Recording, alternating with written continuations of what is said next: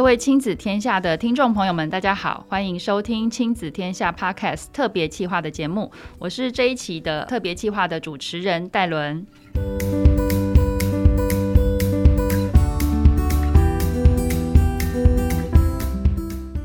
不知道正在收听节目的爸爸妈妈们，平常呢有没有留意过孩子最喜欢或者经常看的娱乐节目有哪些呢？相信很多父母都会跟我一样哦，希望是可以为孩子挑选适合而且内容优质的节目内容。可是现在小孩几乎都是上网路去收看、收听一些这个呃影音的内容啊。那有一些可能还不错，但是有一些它却是这个没有办法能够分辨，然后可能是儿童不宜的节目。那对于这些呃孩子啊，身心还没有成熟，容易产生一些负面的影响。那另外一方面，也有一些调查指出，我们台湾的学生上课的时数哦，每天高达九点五个小时。那有一些调查也指出，有四分之一的学生都认为这个在校时间很长。那很多小孩下课之后，不只是在学校，他还要去安亲班，还要去补习班，然后这个回到家时间可能都已经晚上九点十点了。那这么长的一个时间，其实就蛮影响到这个呃他的休闲娱乐的时间哦。那这些过去这些，我们其实很少在探讨这些，像是这个儿少的休闲啊、休息呀、还有文化的一些权利，那大家可能都没有意识到，或是没有重视到。那最近呢，其实呃这个话题慢慢的就是呃开始引起大家重视啊。其实联合国一直有一份这个儿童权利公约，那我们的国家人权委员会呢，在日前也发表了这个儿童权利公约第二次国家报告的独立评估意见，针对刚刚讲到的一些我们提到的儿少权利的部分，都提出了实质的这个观察跟建议。那希望呢能够让这个儿童权利的这个意识能够更提升，也更主流化。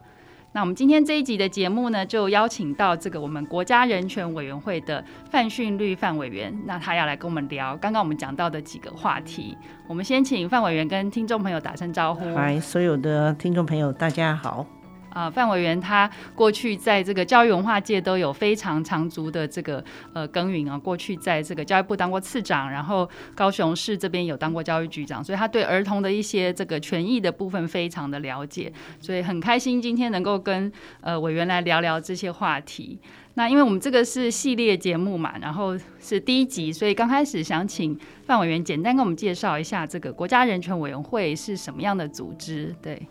其实，国家人权委员会是一个独立行使职权的一个机关哦，然后他也要负责监督政府在人权保障方面的这些施政，同时他也要推动跟倡议人权的价值跟人权的理念哦，然后对这个普及性的人权教育进行工作。那主要是在二零二零年的八月一号正式成立在监察院。里面，他不是在监察院下面，他是监察院里面成立了国家人权委员会，有一个主任委员，嗯，是由总统任命的，就是陈菊哦。那另外有七位就是监察委员，又兼这个国家人权委员会的委员。那每一年呢，又邀两位监察委员进到国家人权委员会，所以我是属于这个今年是监察委员被邀请进入这个国家人权委员会的人权委员。那各位听到这个国家人权委员会，一定对他也不是很了解，但是又很有期待哦。这个其实是在我们国家这个两千年政党轮替之后呢，才开始讲说我们是一个人权立国的国家，因为我们经过了这个漫长的这个戒严时期，又经过了民主运动，最后我们要建立的是一个尊重啊民主、自由、法治、人权的国家，所以势必要有一些人权的嗯体制的建立、人权的立法，还有就是人权的教育工作。所以民间还有学界呢，推动这个国家成立独立的国家人权委员会，推动的时间。大概有将近二十年，所以才在二零二零嗯正式成立哦。那成立以后呢，其实大家看我们今年的工作是非常繁忙的，是为什么呢？我首先要跟大家介绍一下这个儿童权利公约到底怎么来的哦。其实我们知道，在二次世界大战到一次世界大战之间的时候，嗯，全世界的人民受到战争的这个摧残、死伤，这是真的是不能够计算的。那当时这个儿童的权益或者妇女的权益，其实受到很大的这个摧残哦。那同时在那个时代呢，对儿童来讲，童工还很普遍，就世界的体系或国家的体系，并没有对儿童尽到什么保护的责任哦。所以在一九二二四年，当时是国际联盟就通过了一个叫做《日内瓦的儿童权利宣言》。那到了一九四八年是最重要的，联合国完成了第一个叫做《世界人权宣言》。他在《世界人权宣言》里头，他也宣布，他说儿童应该有权享有特别的照顾，还有协助。那确定确保这个家庭是社会的基本的团体哦，那儿童是应该是在有成长在有福祉跟着自然环境里头。那家庭的幸福、关爱跟理解这种好的氛围中成长，其实讲的是这件事情啊。那使他的人格充分而和谐的发展。所以我们就看到联合国的理想是说呢，他特别是儿童是应该在社会上将来是要独立生活的，他可以在和平、尊严、宽容、自由、平等跟团结的精神之下获得养育成长。这是一个一个。啊，人类的一个重要的理想哦，所以这个啊，世界人权宣言一九四八过了以后，所以到了一九五九年，联合国就通过了儿童权利宣言。这个宣言一走走了三十年，到了一九八九的时候，就正式成为一个叫做儿童权利公约。那这个是一个划时代的意义哦。它跟台湾的接轨又是什么时候呢？各位晓得，我们国家是自外于联合国体系的，是是但是我们觉得我们是一个。重视民主人权的国家，我们应该跟联合国的这些重要的这个人权法规公约去接轨。所以，我们国家其实在二零零九就第一次通过了两个公约哦，嗯，政治跟公民，还有就是社会经济文化公约，然后还有一个消除任何歧视的公约是二零一一通过的。到了二零一四年，所谓的通过，跟各位解释一下，不是说我们通过这个公约，因为我们不是他的会员，可是我们通过这个公约的施行法。就是它国内法化了。当我们通过施行法的话，这整个公约就变成台湾的这个法律了。哦，所以我们在二零一四年就通过了这个儿童人权公约，还有身心障碍者的这个国际人权公约，两个都通过了。所以那个是呃，国人应该了解，我们已经走到跟世界一样的这个人权发展的这个阶段。是是是，哇，呃，刚刚范委员很清楚的帮我们介绍了这个历程啊。其实听起来真的，全世界或甚至台湾开始在重视儿童人权这一块，也不过就是近百年，甚至不到百年的历史。就是过去我们可能把儿童当成一个财产啊，附属是父母的附属品，没有独立自主的主体。他没有独立自主。对，那然后再来就是过往我们可能比较重视到的，可能是他具体身上的，或者说像呃受虐啊这种的权利。可是其实像呃刚刚。在录音前，我们也聊到，就是很缺乏大家很缺乏意识的一块是这个休闲文化的这个权利哦。那我想说，一开始就想请呃委员来跟我们分享，就是据您这边的观察，我们目前国内给这个儿童青少年的一些电视节目和文化节目，它的这个品质跟量到底是足不足够的？那情况大概又是怎么样？嗯，现在回想我们自己成长的年代跟现在的这个儿童，好像经过了好多个时代，但情形并没有什么太多的改变哦。我们所看到的这些呃儿童的节目来讲，大部分都是来自国外的哦。所以自制的节目，不管是在无线频道、有线频道等等，加加起来大概少于百分之十哦。而且这个国外的节目是很强势的进来的，所以我看看所有周遭的这个朋友一代一代，包括现在的小孩，可能就是在迪士尼频道，在什么频道这样子成长的。那我们一直希望说，台湾有没有可能像这个日本的 NHK 啦，或者英国的 BBC 啊，甚至韩国的，去有自己的公共频道里头还有一个儿童频道，他们是如此重视儿童哦。可是你看一看哦，一个公共频道的那个费用大概要多少？我们大概看了这个 NH。K 一年大概一千九百六十七亿哦，英国的 BBC 哦一千八百三十五亿，韩国的 KBS 三百二十九亿，台湾的公共电视有多少呢？九亿。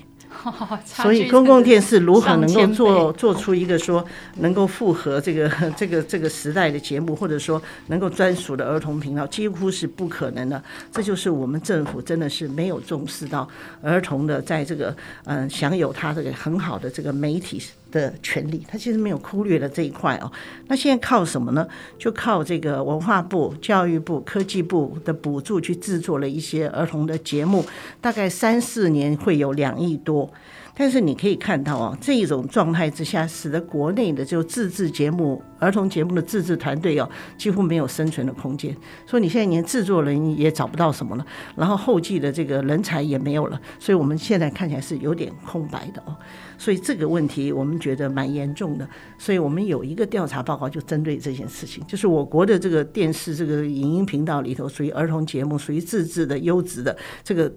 这个状态是什么？而且谁应该负责？也问了这个部会，也问了 NCC 哦，NCC 还是很软性的说，哦，我们只可以在那个换照的时候呃有所要求，但是生态已经变成这个样子了，所以这是一个很不好的问题。为什么呢？因为所有的国家重视自己的。文化传承，然后他自己的立国价值等等，他一定会有他自己的儿童认同的这些节目里头的角色啊。我会认同说，我？这个就是属于我的，属于台湾小朋友的一个认同的这些是卡通人物也好，动漫人物也好，是非常重要的。而我们是没有的，我们就完全是呃移植，然后是敞开大门，让国外的节目毫无阻碍的进到台湾。然后台湾小朋友到底受到什么样的影响呢？其实这个问题是值得大家深思的哦。所以我们将来会进一步的要求政府要负责任的为我们的电视节目，至少你要为儿童要有好的节目制作，要有一些大量的益助。不然是做不到。我们当然也鼓励他们，就是回到这个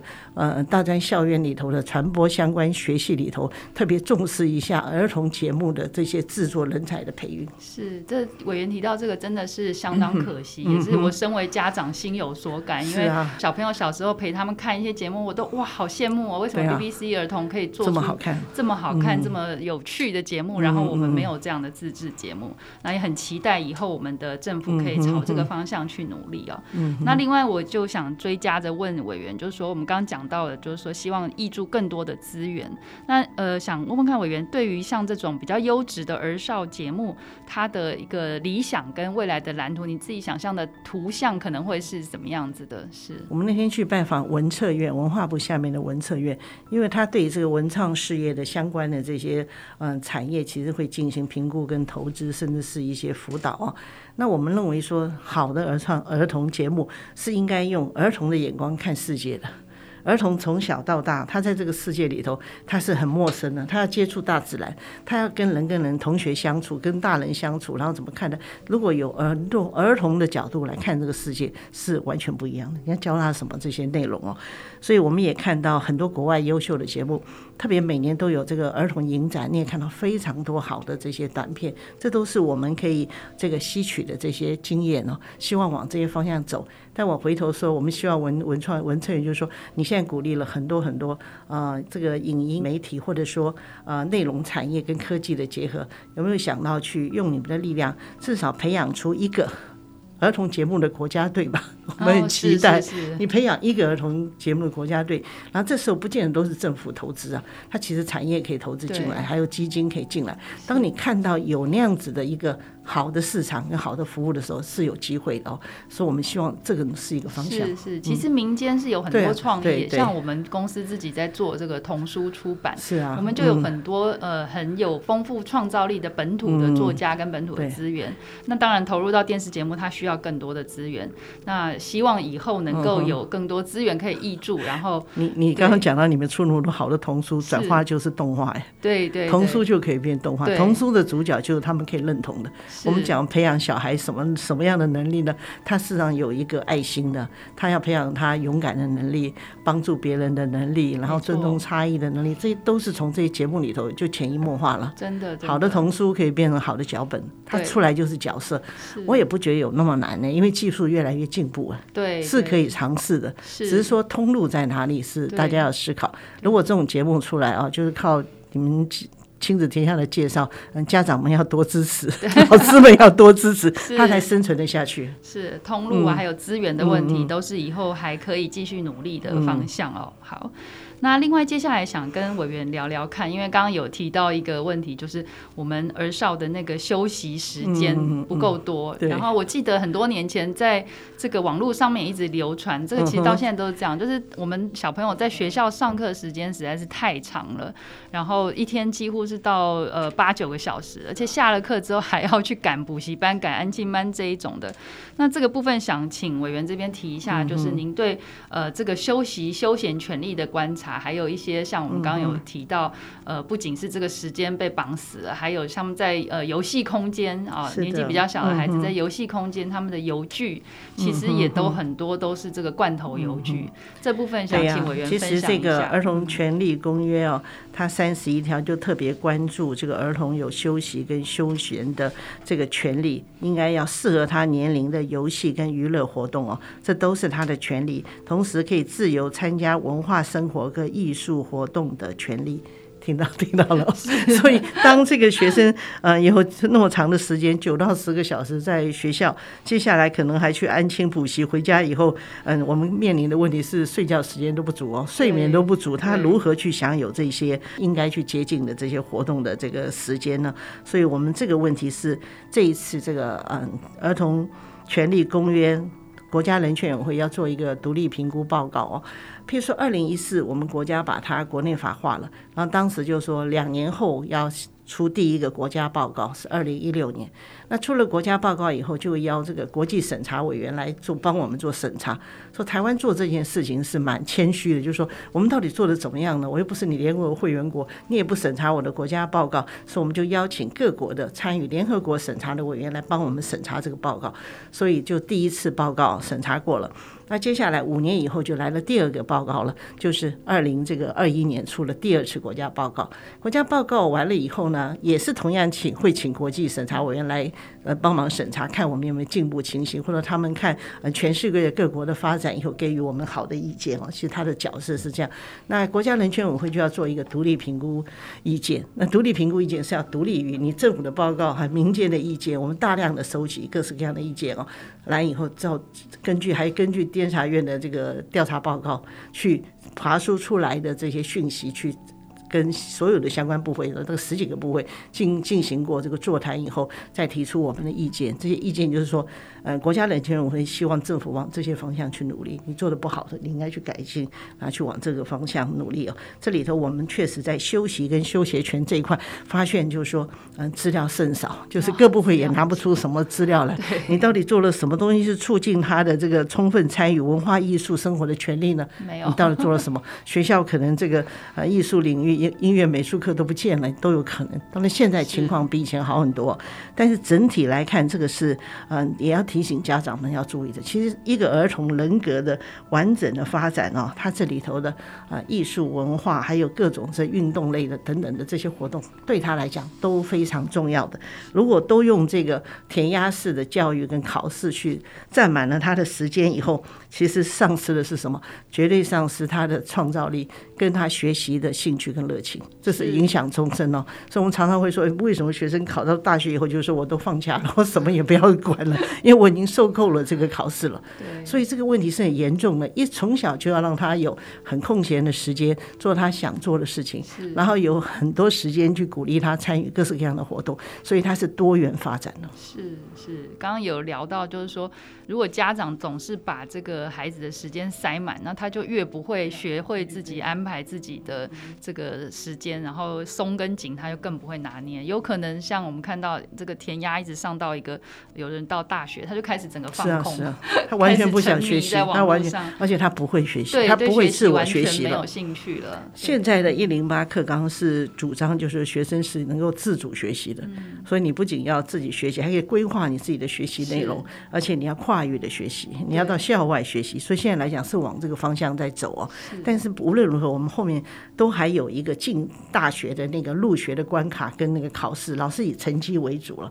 所以这个又牵扯到大学的选材，它也要多元化起来，它也要更深刻的知道，哎，这个课程改革，如果大学的选材不配合，它也很难成功啊。所以我们现在经历这个过程，今年是第一届，我们希望三年以后看到的成果是不一样。嗯，是。很好，谢谢委员给我们的提醒。就是我们其实除了这个学习之外，现在也应该要越来越重视他们的休息时间、嗯、休闲时间，因为这个才是他自主学习，对他才有空间去做自主学习或自己的探索。这样，好，那最后我想请问一下委员，就是因为我们讲到人权哦，那其实刚刚有提到这个儿少的权利，所以人权教育来讲，其实是呃非常重要的一个部分哦。那您觉得就是说，呃，应该要从哪些方面啊来着手，可以比较全面性的提供大家这个人权教育的观念？其实我们今天这个节目就是在进行一个人权教育的 一个一个说明哦。那我们既然已经有五个国际公约都成为我们的国内法，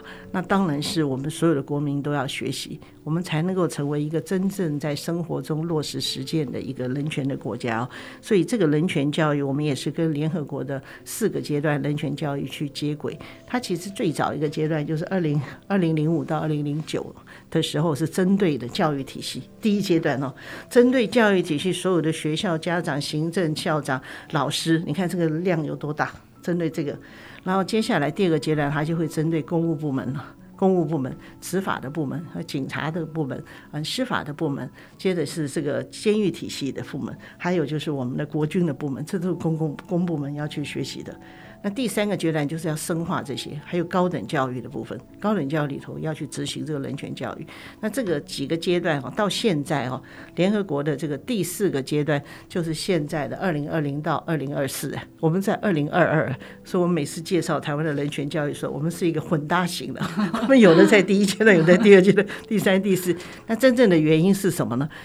两千年政党轮替第一次有人权教育四个字进到教育体系，那时候是零的，你有没有课程，你有没有老师啊？所以我们用议题融入进去。那即使到了现在的一零八课纲，有十九个重要议题里头的一个。其实还是不足的，所以必须要从课程的模组化的发展，呃，老师的培养，然后接下来老师成为很多嗯课程发展的团队，然后设立这个教育资源中心、人权教育资源中心去发展这些啊。所以我们这个事情都是现在这几年非常加紧在推动的。那我也希望所有的。啊，听众朋友们都能够了解说，我们需要了解这个成为国内法化的五个人权公约到底在讲些什么。我刚刚略微介绍了一下儿童人权公约，你就知道它是为了创造儿童一个最好的生长。学习的一个环境，而且父母家庭是最重要的。当这个不存在的时候，就必须有国家的角色去去帮助这个小孩的成长。另外，就防止对儿童的任何的不当的行为。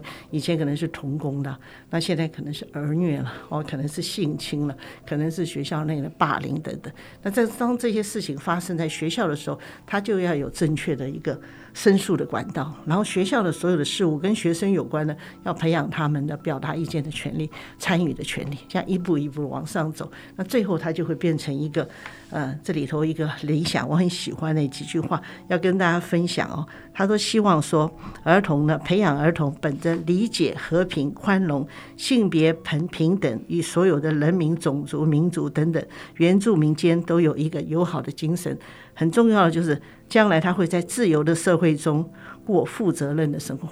这是我们的理想。儿童权利公约的理想是这样的理想哎，所以他需要在一个非常关爱的、哦理理解的、尊重的环境里头成长。那各位家长或者听众朋友，想想看，我们有没有给儿童这样子的一个空间呢？这都是相对的。当你这样子对待呃小朋友的时候，你不是把他当成。